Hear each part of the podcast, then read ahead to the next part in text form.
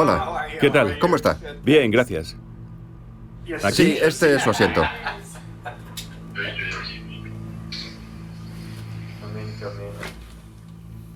Para empezar, ¿puede decir cómo se llama, cuál es su puesto y en qué consiste su trabajo? De acuerdo. Me llamo John Demers y soy el fiscal general adjunto de Seguridad Nacional en el Departamento de Justicia de los Estados Unidos. China representa el 80% de los casos de espionaje económico contra los que he actuado desde mi departamento desde que se aprobó la ley de espionaje económico en los años 90. ¿Y no han encontrado la pistola humeante?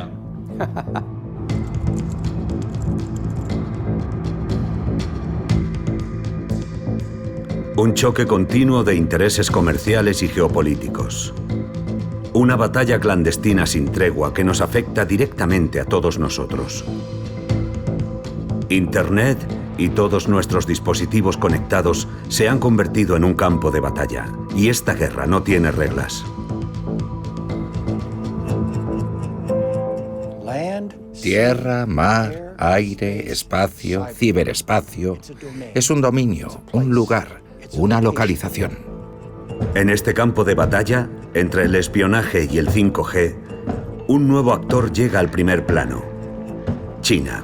Su objetivo, ser la mayor potencia mundial en 2049, fecha del centésimo aniversario de la República Popular. Para incrementar sus capacidades económicas, tecnológicas y militares, China ha conseguido dominar el espionaje moderno. Solemos considerar a China como un país de segundo nivel en cuanto a servicios de inteligencia, pero en realidad no es así. Creo que los hemos subestimado. Y eso nos ha perjudicado. A través del ciberespacio, China roba secretos de empresas estratégicas. Este grupo ha atacado al menos a nueve empresas, la mayor parte de las cuales cotiza en bolsa. Ante el crecimiento de China, Estados Unidos empieza a reaccionar. Después de la Guerra Fría, Estados Unidos no ha abandonado el espionaje mundial, que utiliza incluso contra sus aliados. Pero ya no son los únicos. El principal reto de una superpotencia para triunfar es no perder su categoría como número uno mundial. Una vez más llamé la atención sobre la amenaza cibernética creciente contra ciudadanos y empresas estadounidenses y le dije que eso tiene que acabar. De forma clandestina, el gobierno estadounidense también recurre al hackeo. En una guerra comercial, ¿quién puede decir que es completamente inocente? Detrás del teclado, el enfrentamiento entre los dos gigantes parece una guerra real, pero una que nunca ha sido declarada. El objetivo de China, en resumen, es sustituir a Estados Unidos como la primera superpotencia. Y están usando métodos ilegales para conseguirlo. ¿Cree lo que dice el FBI? ¿En serio? Exigimos a algunos altos cargos estadounidenses que rectifiquen sus errores y dejen de hacer falsas acusaciones contra China. ¿Cuál es el papel de Europa en esta guerra? Entre su histórico aliado Estados Unidos y su nuevo socio comercial China, Europa no tiene fácil elegir bando. Europa es como el relleno del bocadillo, por decirlo así, entre los Estados Unidos por un lado y China por el otro. ¿Qué hace Europa cuando China hackea sus comunicaciones diplomáticas? Ese ataque en particular es uno de los muchos ataques que hemos sufrido, sufrimos y probablemente seguiremos sufriendo. ¿Cuáles son las verdaderas capacidades de espionaje de China? ¿Estados Unidos está exagerando o es realmente una nueva ciberpotencia que intenta alterar el orden mundial? Es una superpotencia cibernética y no va a desaparecer. Tanto si nos gusta como si no, vamos a tener que tratar con China.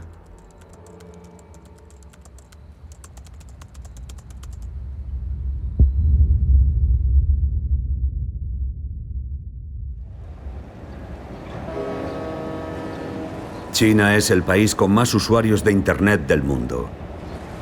Pero al comienzo del milenio, solo 4 millones de chinos tenían acceso a Internet, menos del 1% de la población. Sin embargo, China se preparaba para entrar en el ciberespacio y en sus conflictos como un ciclón. Dos acontecimientos internacionales que la enfrentaron a Estados Unidos dieron lugar a los primeros ciberataques de China. El primero en 1999, la noche del 7 de mayo, durante una operación de la OTAN en la antigua Yugoslavia, Estados Unidos destruyó con misiles la embajada de China en Belgrado. China exige que la OTAN asuma toda su responsabilidad. ¡Abajo el imperialismo!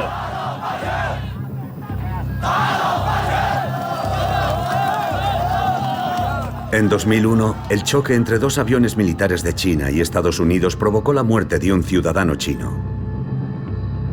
Tras estos dos eventos, se produjeron ataques contra sitios web estadounidenses y el mundo oyó hablar de los hackers chinos por primera vez.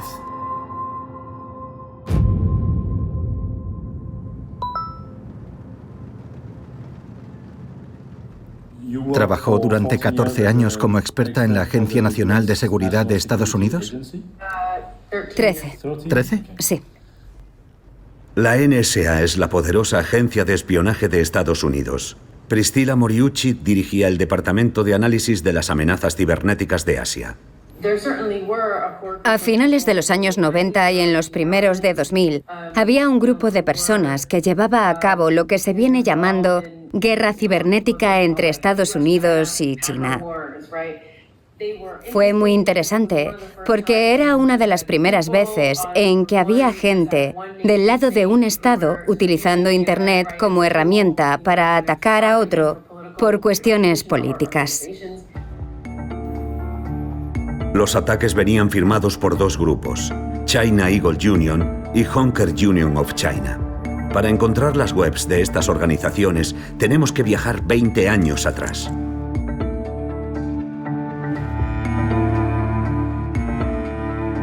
Archive.org es una auténtica máquina del tiempo de Internet.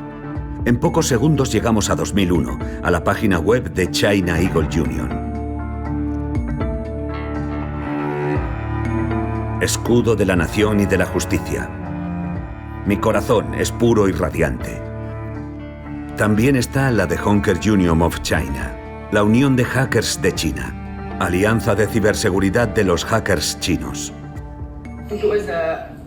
Fue un periodo de transición en el que cambió la percepción que los chinos tenían sobre sí mismos y sobre su papel en el mundo. Y eso se reflejó también en las operaciones cibernéticas, con la aparición de Honker Union of China y grupos similares. Se dieron cuenta de que tenían una herramienta, Internet, con la que podían perjudicar a los Estados Unidos. Y la usaron.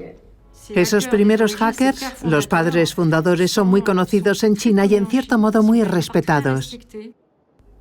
Candice Trandai es una de las pocas investigadoras que han estudiado esa primera generación de hackers chinos.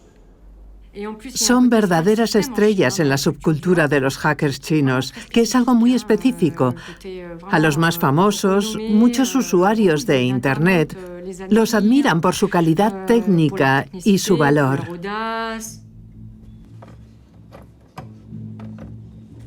Con la ayuda de un intérprete anónimo, vamos a buscar a esos primeros hackers chinos.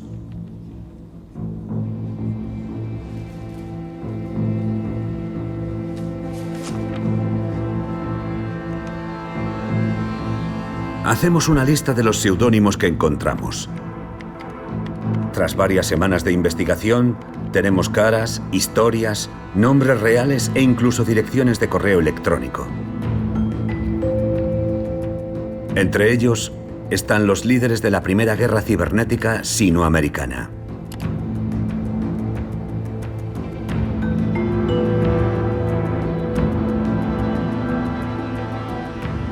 Eagle, fundador de China Eagle Union, considerado el patriarca de esta generación. Y Lyon, líder de Honker Union of China, uno de los grupos más activos del periodo.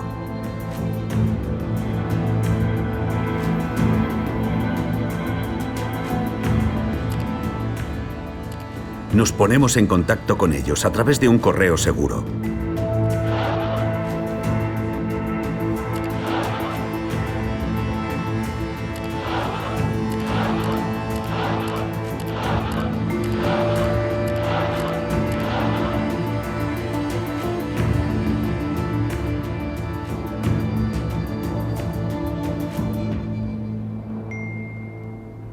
Solo uno acepta concedernos una entrevista. El patriarca en persona, Eagle. Pero con una condición, no podemos mostrar su cara.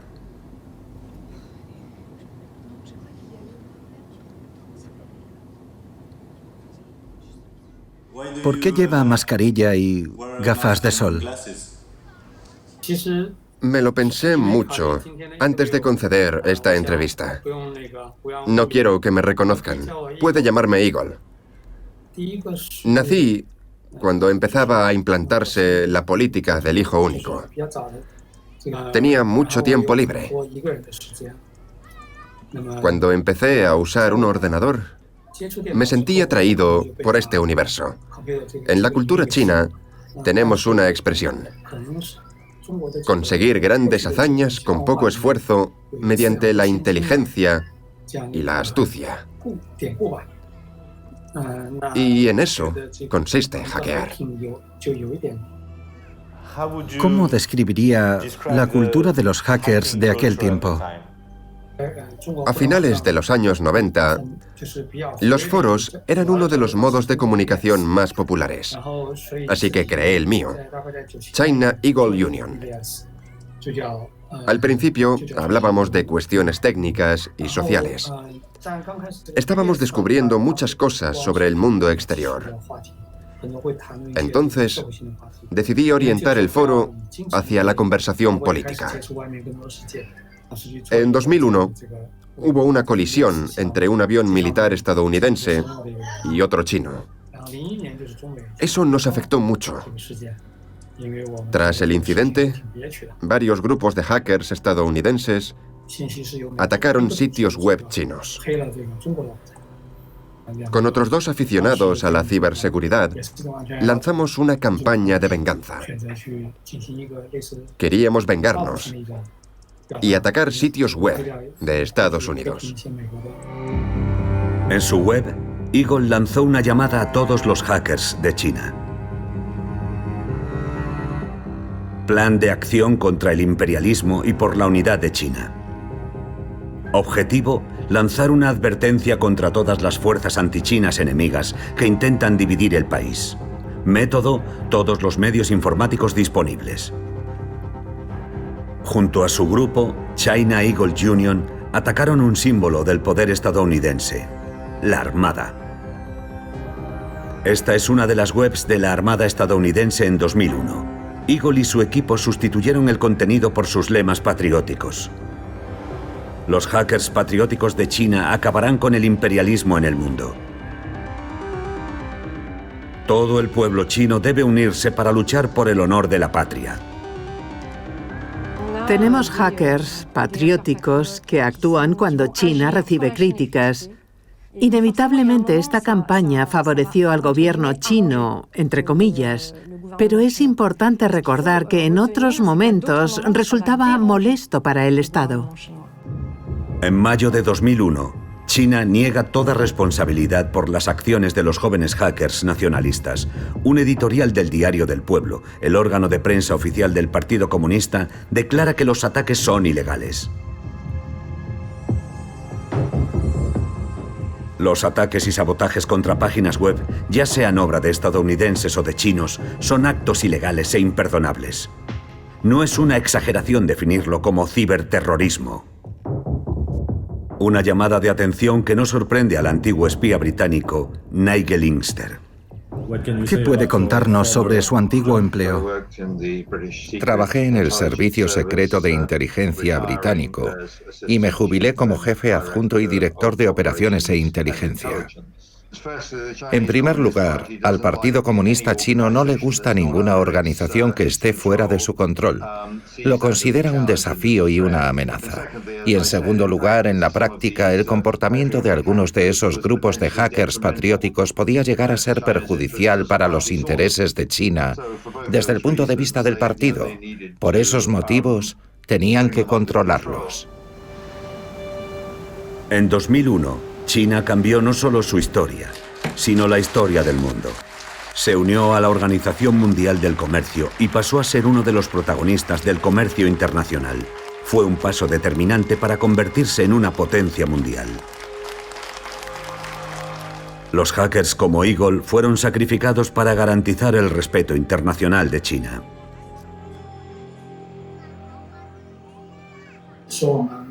En 2002, declaramos que dejaríamos los ataques. Ya habíamos expresado nuestra rabia. Ahora era el momento de trabajar por el país. Y el foro se estaba volviendo problemático, al menos la gestión. El administrador de un foro es responsable de todo lo que se publica. Si se usa para publicar rumores, uno tiene que hacerse responsable. Y eso es muy estresante. Eagle disuelve la organización y sus miembros se dispersan.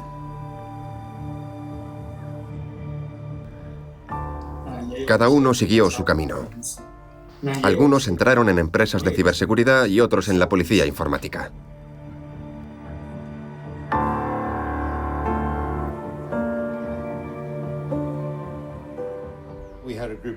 Aquí teníamos a un grupo de personas con capacidades y aparentemente dispuestas a trabajar y a poner sus conocimientos al servicio del Estado.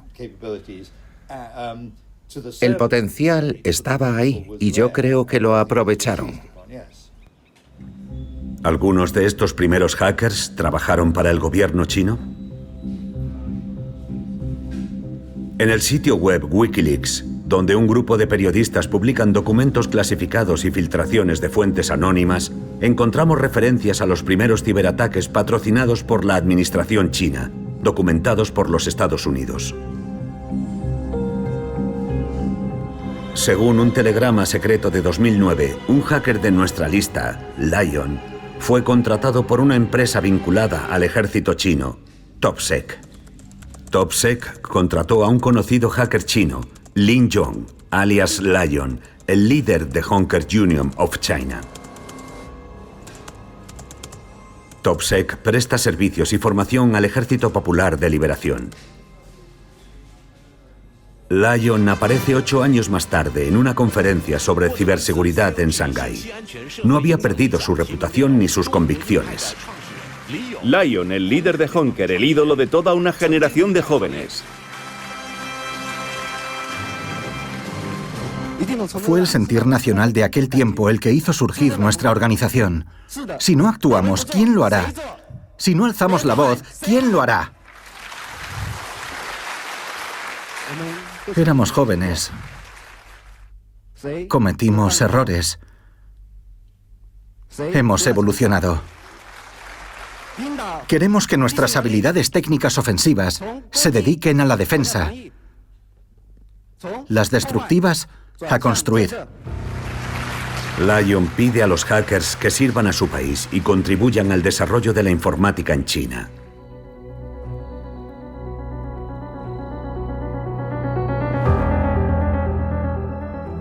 Esta nueva orientación se hizo oficial cuatro años más tarde en palabras del nuevo presidente chino Xi Jinping.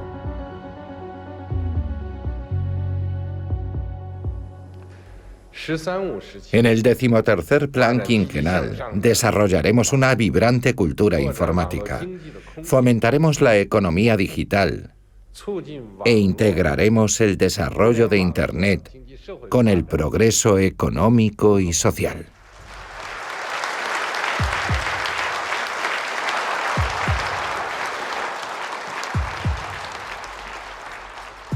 Jeff Moss es uno de los mayores expertos en ciberseguridad del mundo. Es estadounidense y el fundador de las mayores conferencias sobre seguridad digital del mundo, DEFCON y Black Hat. En 2018 presentó una edición china de DEFCON, simbolizando el avance meteórico del ciberespacio en China.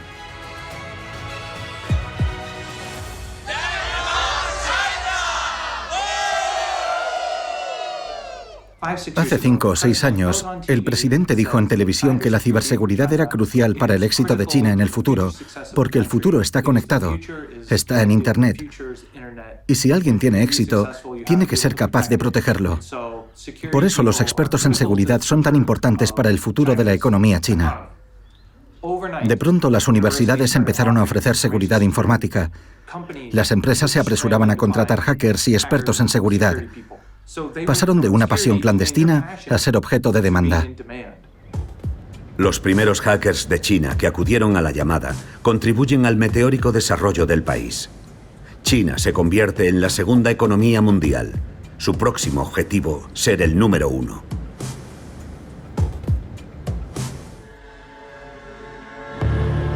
China está desplegando sus tropas informáticas para superar a Estados Unidos. Su estrategia, robar secretos industriales de las grandes empresas. O al menos eso dicen algunos funcionarios estadounidenses.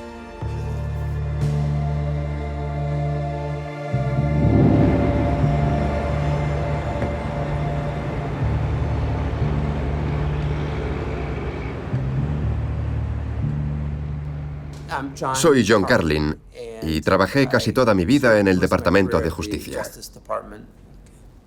Cuando era fiscal, visité una instalación de seguridad. Recuerdo que fui con un grupo de trabajo, con miembros de las fuerzas policiales y de inteligencia. Allí había una pantalla gigante, del tamaño de una pantalla de cine. En ella seguían en tiempo real lo que China hacía contra las empresas estadounidenses, monitorizando en particular las amenazas conocidas. Robaban el producto de la investigación y el desarrollo, la propiedad intelectual, las estrategias de negociación de la empresa, y veíamos cómo la información salía de Estados Unidos en dirección a China. Entonces decidimos adoptar una nueva estrategia.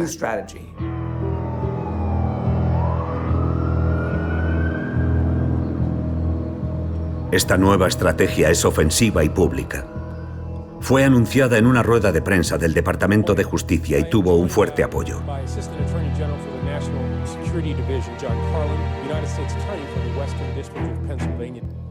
Hoy anunciamos la acusación contra cinco agentes del Ejército Popular de Liberación chino por una serie de ataques informáticos contra seis empresas estadounidenses.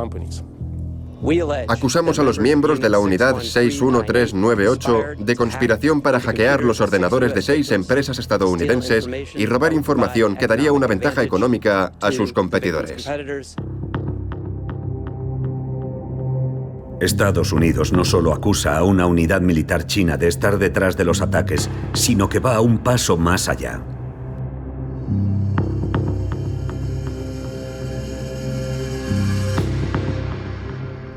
Por primera vez, se exponen los rostros y nombres que se ocultaban tras los teclados de Shanghái, utilizados para robar a empresas estadounidenses. Por iniciativa del FBI se publicaron carteles de Se Busca, que suelen estar reservados para los mayores enemigos de Estados Unidos, con los nombres y los rostros de los hackers chinos. ¿Esperaba ver los carteles de Se Busca? Bueno, no. No esperaba ver esos carteles ni nada parecido. Y tampoco puedo decir que estuviese a favor desde el principio. En retrospectiva, creo que fue una buena decisión por diferentes motivos. El primero, saber quién fue el responsable de los ataques. No era solo una generalidad como la inteligencia militar china. Teníamos nombres y rostros. ¿Quién está detrás del teclado? ¿Quién pulsa las teclas? El segundo, hacerlo público, que todo el mundo lo supiera. Por último, el tercero, que hubiera consecuencias para que algo así no saliese gratis, para cambiar esos comportamientos. Creo que fue muy impactante para los altos funcionarios chinos. No creo que pensaran que fuese posible algo así. Tuvieron que pararse a pensar. El gobierno chino se vio obligado a hacer concesiones. En 2015, China y Estados Unidos se comprometieron a dejar de usar sus armas digitales para robar secretos comerciales.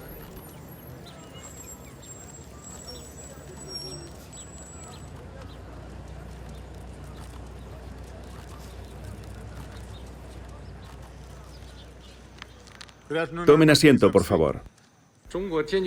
China se opone rotundamente al robo de secretos comerciales y a todo tipo de ataques informáticos. Si Estados Unidos tiene alguna duda, podemos discutirlo a través de los canales de comunicación ya existentes. Hemos acordado que Estados Unidos y China no llevarán a cabo ni consentirán el robo informático de la propiedad intelectual, incluyendo secretos comerciales u otros tipos de información comercial confidencial para su ventaja económica. Una vez más, llamé la atención sobre la amenaza cibernética creciente contra ciudadanos y empresas estadounidenses, y le dije que eso tenía que acabar el gobierno de Estados Unidos no practica el espionaje informático para obtener ventajas comerciales. Estados Unidos, que pidió esta reunión, está implicado en otros escándalos de espionaje. Durante los dos años anteriores, la información publicada por Edward Snowden sobre la vigilancia que ejerce sobre ciudadanos, empresas y políticos ha avergonzado a la administración Obama. Desde un punto de vista europeo, es difícil ver la diferencia entre el espionaje chino de las grandes empresas y el espionaje de la inteligencia estadounidense. En la Agencia Nacional de Seguridad es ilegal utilizar recursos públicos con fines económicos. Aunque sea para apoyar a la mayor empresa del país o por lo que sea, no está permitido. Y esa norma no existe, por ejemplo, en los servicios de inteligencia de algunos países europeos. Y desde luego no existe en los servicios de inteligencia chinos. ¿Los ataques pararon tras el acuerdo? No.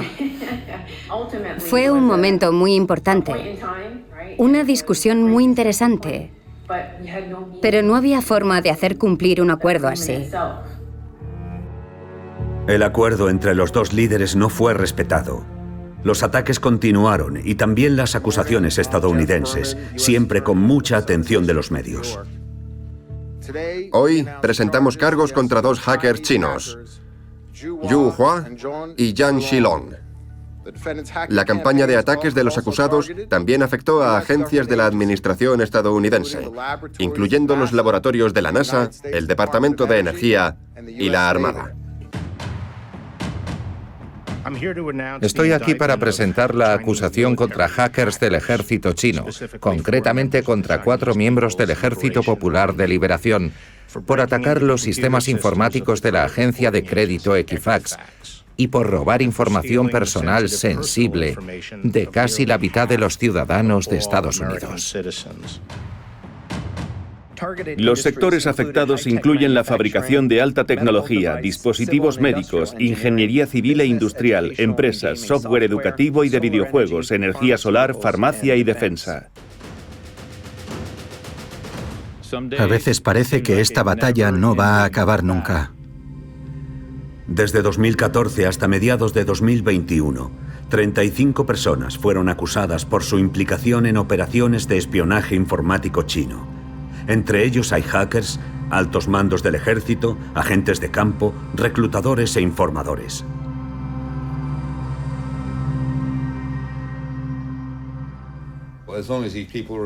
Mientras esas personas se ubiquen en China, están fuera de nuestro alcance.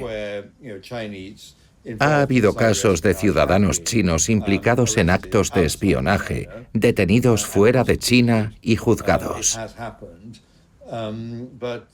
Pero los responsables de las operaciones, mientras no salgan de China, no corren riesgo alguno. De los 35 acusados, solo tres han sido detenidos. Dos de ellos esperan su extradición a Estados Unidos desde Malasia y uno ha sido condenado. Tras 18 meses en una prisión estadounidense, ha regresado a China en libertad. No podemos detenerlos, juzgarlos y meterlos en la cárcel, por lo menos de momento. Pero algún día cometerán un error y cuando lo hagan, estaremos ahí. En Pekín, ¿cómo responde Eagle, el ex hacker patriótico, a las acusaciones estadounidenses? ¿Qué piensa de cómo presenta Estados Unidos a los hackers chinos? No quiero ser cínico, pero es una pregunta muy molesta. De forma clandestina, el gobierno estadounidense también recurre al hackeo. El informante Edward Snowden ha revelado algunas de sus herramientas, métodos y técnicas. En una guerra comercial, ¿quién puede decir que es completamente inocente? Después de Estados Unidos, ¿es Europa el nuevo objetivo? Nos alejamos de las altisonantes declaraciones de Washington para echar un vistazo a artículos escritos por periodistas especializados. Un grupo de hackers chinos llamado Winty ha atacado importantes empresas tecnológicas alemanas.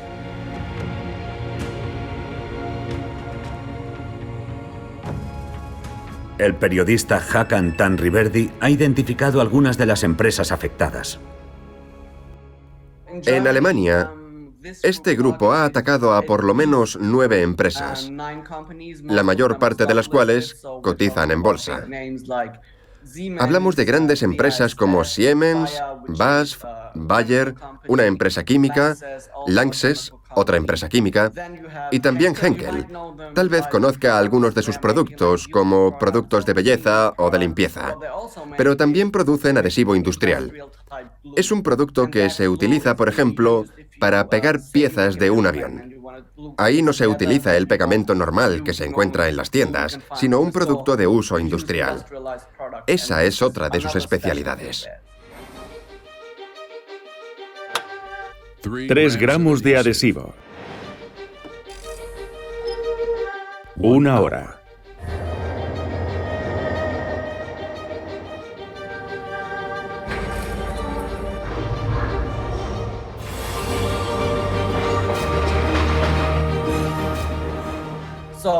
Es un pegamento diferente y mejor que no nos caiga en las manos. ¿Y ha averiguado si los hackers consiguieron robar algo? Todas las empresas con las que hablamos nos respondieron con alguna versión de la frase, por lo que sabemos, no se ha sustraído información delicada o no se ha sustraído mucha información delicada, pero tampoco iban a ir por ahí diciendo, ah, sí, nos han robado toda la información valiosa. Europa ha recurrido a negar la gravedad de los ataques como estrategia de defensa para evitar ofender a sus socios comerciales chinos.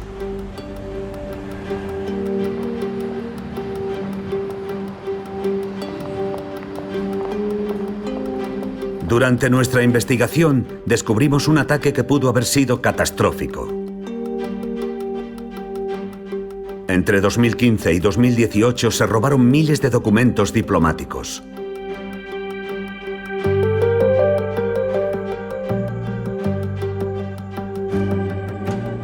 Estos documentos, llamados cables, proceden de Coreu, el sistema de mensajería diplomática de la Unión Europea. Esta herramienta informática conecta los Estados miembros de la Unión Europea con las instituciones europeas. Está diseñada para facilitar la cooperación en política internacional y gestión de la crisis. Federica Vicky, profesora de Relaciones Internacionales, es una de las pocas personas que han estudiado el funcionamiento de Coreu. Es un campo de estudio muy minoritario, pero muy importante. La gente cree que los diplomáticos viajan a Bruselas y hablan allí cara a cara. Pero evidentemente la realidad es muy diferente. La mayor parte de las interacciones son por correo electrónico u otros medios informáticos. Y el sistema Coreu lleva mucho tiempo ofreciendo esa posibilidad de forma segura. Al hacerse con esa gran cantidad de documentos clasificados, los hackers pudieron conocer los entresijos de la política exterior europea. En uno de los cables robados, un jefe de misión europeo advertía de las ambiciones de China en África. La Unión Europea se beneficiaría de contar con elementos para una estrategia actualizada en relación con China y África, considerando a China como un socio, pero también como un competidor y posiblemente una amenaza. Pero este robo de datos sensibles de Europa no fue descubierto por sus propias agencias de inteligencia, sino por una empresa de ciberseguridad estadounidense llamada Area 1. En su breve informe sobre el ataque, explican que los hackers no atacaron el sistema Coreu en sí, sino que se infiltraron en uno de los puntos de la red, el Ministerio de Asuntos Exteriores de Chipre.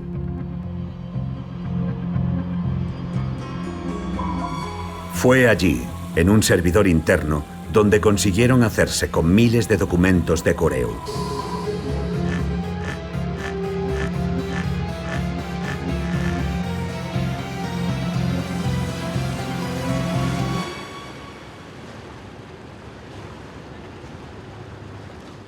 Nos encontramos con Oren Falkowitz, el presidente de Área 1, que vive en Berlín, Alemania.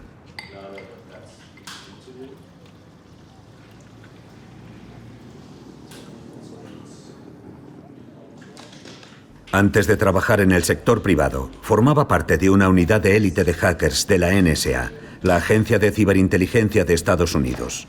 El antiguo hacker estadounidense está convencido de que China es la responsable del ataque a Coreu.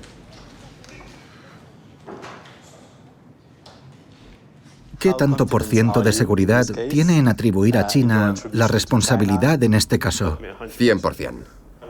100%. Contamos con un equipo de especialistas de renombre que son quienes firman el informe.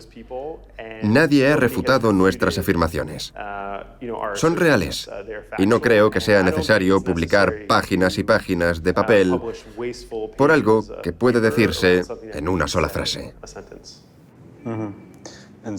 ¿Cómo se dieron cuenta de que los atacantes tenían acceso a los cables de Coreu? Los mismos cables. Vimos a los atacantes robando la documentación. Vimos los cables. En ese momento era algo evidente. ¿Y cómo pudieron verlo?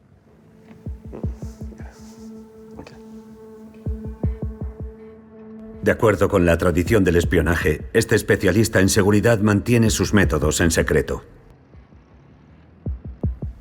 ¿Cómo accedieron los hackers a los cables de Coreu? ¿Puede hacernos una descripción del ataque? Sí, como en cualquier ciberataque, comienza con el phishing. Es un intento de conseguir que un usuario, una persona como usted y como yo, realice una acción sin darse cuenta. Puede que reciba un correo con un enlace. Al hacer clic en él, nos dice que tenemos que restaurar nuestra contraseña de Google o de Microsoft, pero es una página falsa. Y ahora los atacantes tienen el nombre de usuario y la contraseña. Lo importante es recordar que el 95% de los ataques informáticos empiezan por el phishing. ¿Fue un ataque sofisticado? Bueno, no creo que fuese sofisticado. Yo diría que no. Hay una versión de los ciberataques sobre la que leemos en la prensa. Hay otra versión, que es la que vemos en las películas. Y después está lo que sucede en realidad. La mayor parte de las actividades de este grupo relacionado con China son muy poco sofisticadas, más bien rutinarias. Pero lo importante es lo que se puede conseguir sin llamar la atención. En este momento, solo Oren Falkowitz y su empresa Area 1 atribuyen a China el ataque a la diplomacia europea. Tras varios meses de investigación, nadie ha confirmado ni refutado el ataque ni su origen en China. ¿Debemos creer a Area 1, cuyos fundadores fueron agentes estadounidenses? Un contacto que debemos mantener en el anonimato nos envía información que cambia por completo nuestra investigación. Una contraseña utilizada por los atacantes. Los documentos diplomáticos europeos están almacenados en los sistemas informáticos del Ministerio de Asuntos Exteriores de Chipre. Los atacantes consiguieron hacerse con el control. Para evitar ser detectados, no descargaron los cables diplomáticos directamente, sino que los reunieron en un archivo protegido con una contraseña. Love ZK 1980.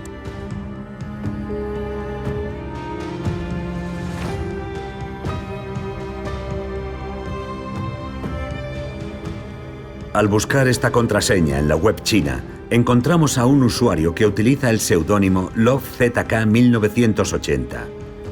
Que nosotros sepamos es el único.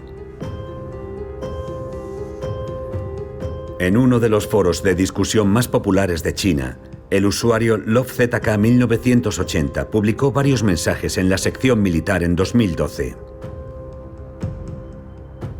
Un error de redacción en una de mis publicaciones sobre un alto mando del Estado Mayor ha causado un malentendido en el equipo. He pedido perdón por mi error. Les rogaría que eliminasen el mensaje. En otro mensaje habla del Tercer Departamento del Estado Mayor, que era la rama del ejército chino especializada en el espionaje informático en aquel entonces. Es el departamento al que pertenecían los militares chinos acusados por Estados Unidos en 2014.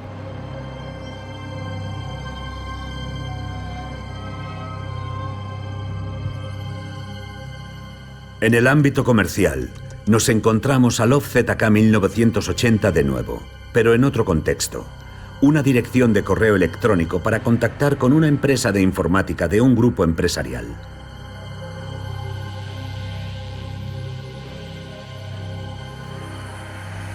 La empresa principal del grupo se encuentra en una gran ciudad al sudeste de China. Nos dirigimos allí.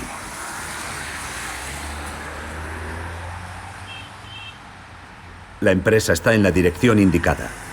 El nombre aparece en el cartel del edificio.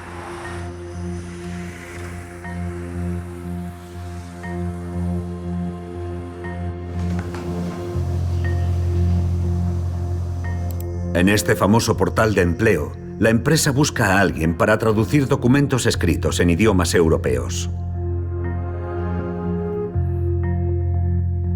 Descripción del empleo. Investigar y analizar documentos relacionados con informes.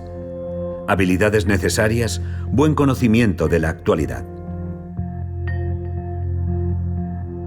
Buen conocimiento de la actualidad es una de las habilidades necesarias para descifrar los documentos de Coreu. Aunque no explicita que estén buscando gente para traducir cables robados, necesitan a alguien de confianza. En otro anuncio, se da preferencia a los miembros del Partido Comunista. Equipado con una cámara oculta, un periodista de nuestro equipo que habla chino se hace pasar por candidato.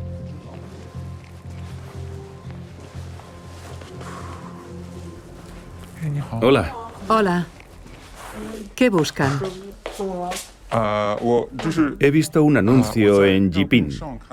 ¿Están buscando traductores? Pero buscamos ciudadanos chinos. Ah, ya. Bien. Ya lo entiendo. Buscamos personas que vivan aquí, ciudadanos chinos. De acuerdo. ¿De qué país es usted? De Francia. Ah, ya tenemos traductor de francés.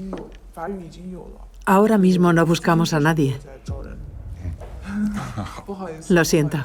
De acuerdo.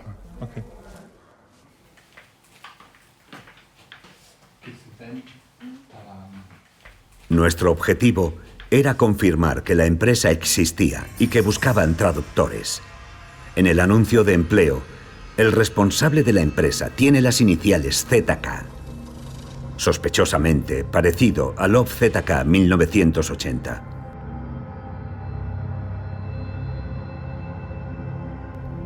Afirma contar con muchos años de experiencia en ministerios chinos.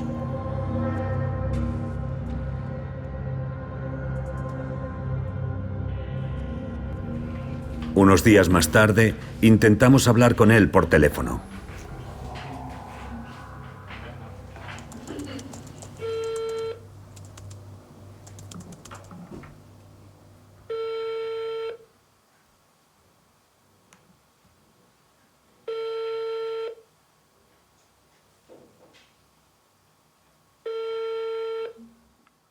Hola, diga. Hola, es la empresa... ¿Quién llama? Soy periodista de la televisión francesa.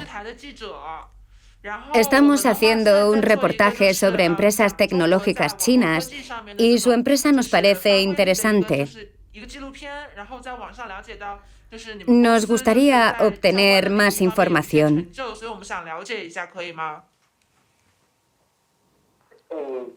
No nos interesa. Nos gustaría entrevistar al director general. ¿Podría dejarle un mensaje? No es posible, lo siento.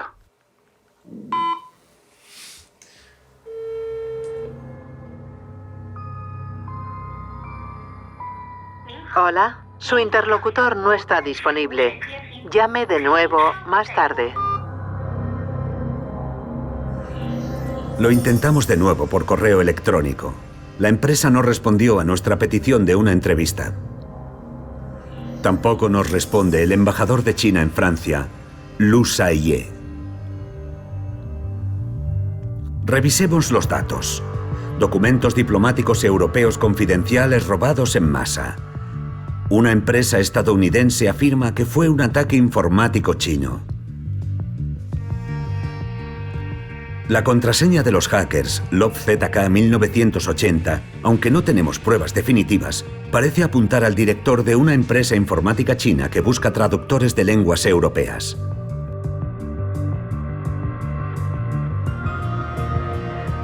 ¿Qué sabe la Unión Europea de este ataque?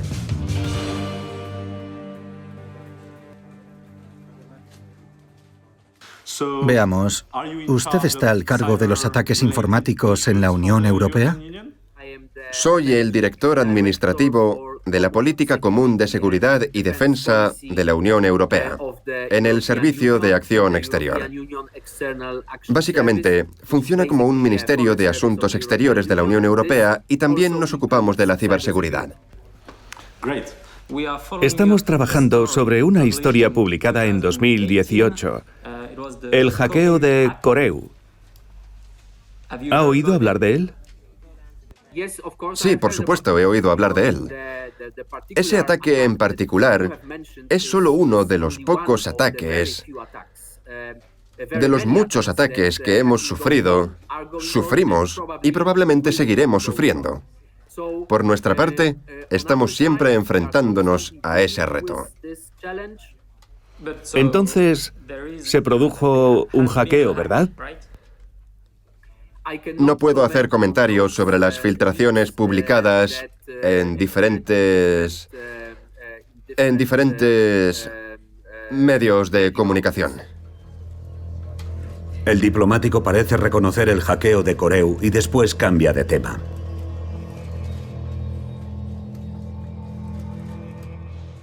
¿Cuál fue la respuesta diplomática de la Unión Europea después del incidente?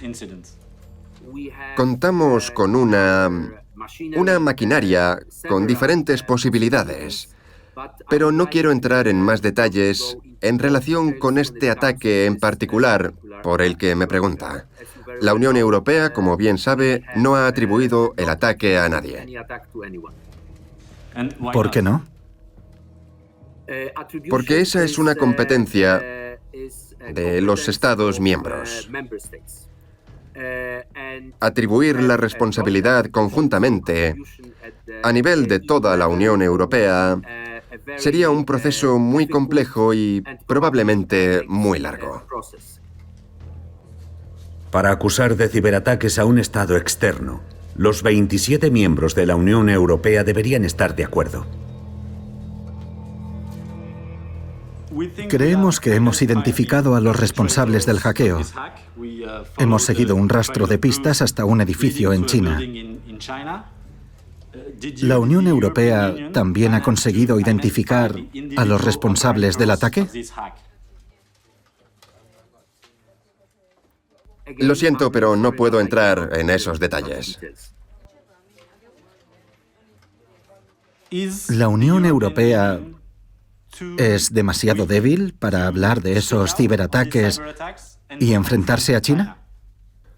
No, en este punto estoy en total desacuerdo con la idea de que somos demasiado débiles para enfrentarnos a los demás.